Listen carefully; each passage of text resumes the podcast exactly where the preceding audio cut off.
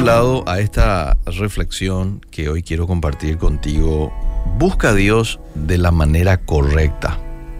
Busca a Dios de la manera correcta. Y antes de leer los tres versículos que tengo para compartir contigo, que se encuentran en Lucas capítulo 9, verso 7 al 9, hay que decir de que esto se da en un contexto en el que Jesús estaba sanando a todos en la zona donde él se iba. Estaba trayendo sanidad a algunos, sanidad física, a otros sanidad del alma. Estaba echando fuera demonios, estaba enseñando y sus enseñanzas estaban calando hondo en el corazón de los que le escuchaban.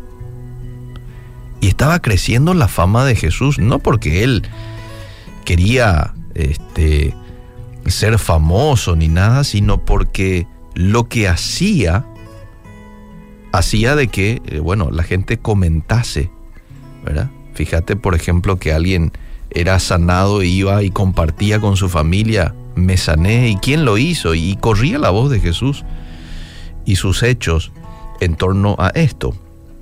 Luego Jesús le da a sus discípulos la misión de hacer lo mismo eh, y les da el poder para poder sanar enfermedades, echar fuera demonios, y estos fueron y también empezaron a hacer la obra. Y el versículo 7 del capítulo 9 de Lucas dice, Herodes el tetrarca oyó de todas las cosas que hacía Jesús y estaba perplejo, porque decían algunos, Juan ha resucitado de los muertos, otros decían, Elías ha aparecido, y otros decían, algún profeta de los antiguos ha resucitado. Y dijo Herodes, a Juan yo le hice decapitar. ¿Quién pues es este de quien oigo tales cosas? Y procuraba verle. El pasaje de hoy, amable oyente, nos muestra que la fama de Jesús llegó hasta la corte del tetrarca Herodes Antipas y se hace esta pregunta de ¿quién es Jesús? ¿Quién lo que este hombre es? Ojo que esta era una pregunta que se hacían los del pueblo, los cortesanos y hasta el mismo tetrarca, quien estaba desconcertado por todas las cosas que escuchaba de Jesús. Sanidades, milagros, demonios que salían de, las personas. Algunos creían que era Juan el Bautista cuya predicación había reanudado Jesús. Otros decían que se trataba de alguno de los profetas de otros tiempos y otros creían que era Elías que no había muerto, sino únicamente había sido trasladado del mundo. Ahora, hay que decirlo de que Herodes no creía que se tratase de Juan el Bautista, ya que él mandó que lo decapiten. Y para nada Herodes creía en resurrección, en reanimación, tampoco nada que tenga que ver con reaparición de alguien que hubiese sido trasladado, como lo fue Elías. De hecho, entendiendo un poco el contexto de esa época, la gente de aquel entonces era escéptica a la resurrección de los muertos. Los filósofos de Atenas se reían de Pablo cuando les hablaba acerca de la resurrección de los muertos. Hechos 17, 32 registra cuando le dijeron, te, iremos, te, te oiremos hablar de esto en otra ocasión. Y cuando ante el procurador Festo se defendió invocando la resurrección de Jesús, el apóstol Pablo, oyó esta respuesta, estás loco Pablo, estás loco. Las muchas letras te han sorbido el seso. Esto está en Hechos 26, 24. Por lo cual, podemos decir de que para Herodes ninguna de las opciones que la gente manejaba acerca de quién podría ser Jesús era válida.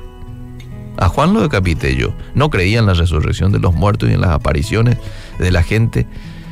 No lo creía. Entonces la pregunta seguía estando allí. ¿Quién es Jesús? Ahora, me llama la atención de que Herodes deseaba ver a Jesús. ¿Y por qué no fue a verlo? Él deseaba. Estaba con curiosidad de saber quién era Jesús, pero nunca fue a verlo y tenía la posibilidad de hacerlo. Probablemente no lo hizo por pensar que estaba por debajo de él o porque no deseaba tener más reprensiones por su pecado. Bien podría ser también. Y al postergar tal encuentro, su corazón se endureció y cuando vio a Jesús estaba tan prejuiciado contra él como los demás. Ahora, la actitud de Herodes, amable oyente, es un claro ejemplo de cómo no debemos buscar a Dios. ¿Cómo lo buscó Herodes? Con prejuicios. Una búsqueda a distancia, sin mucho involucramiento. Así buscamos muchas veces a Dios. Quizás por el miedo al que dirán, qué va a decir mi vecino o qué va a decir mi pariente. Que ahora estoy buscando a Jesús, me va a llamar de religioso, de evangelio. Eh, y, no queremos, queremos evitarnos esa situación allí y esos momentos de burla, entonces lo hacemos a distancia. Deseamos en nuestro corazón, pero sin mucho involucramiento. Herodes intenta formar un juicio definitivo de Jesús a través de una experiencia ocular de sus obras de presenciar alguno de sus milagros, pero hasta allí no más. ¿Basta todo esto para conocer a Jesús? ¿Eh? ¿Se lo puede conocer a Jesús de esta manera? No.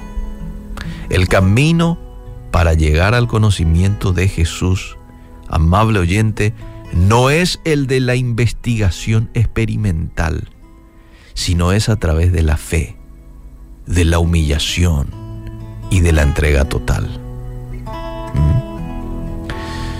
Quiero dejarte con esto para reflexionar.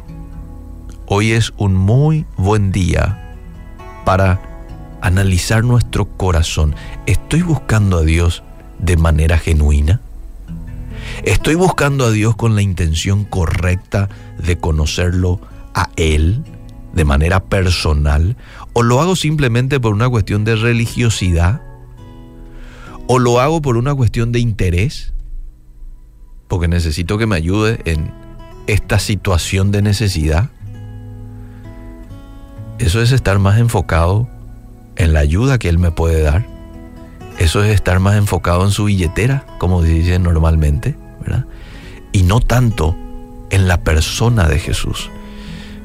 Pero Jesús quiere que lo busquemos a Él y no tanto a los beneficios que me puede dar. A Él como persona hay tanta profundidad en buscarlo y en encontrarlo a Él.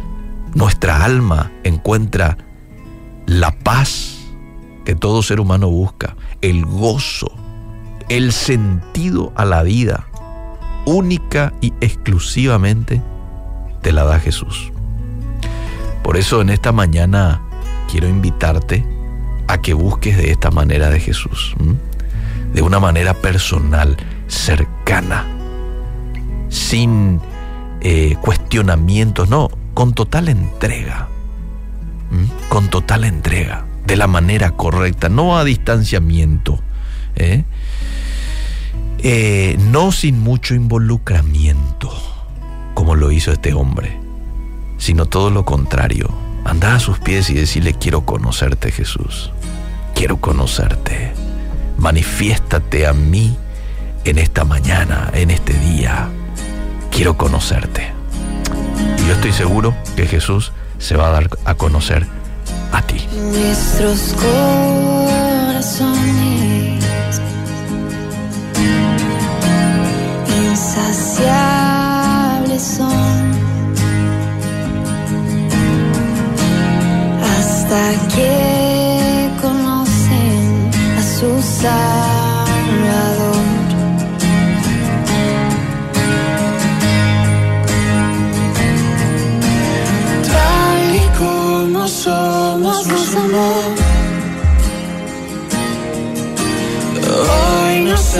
acercamos sin temor.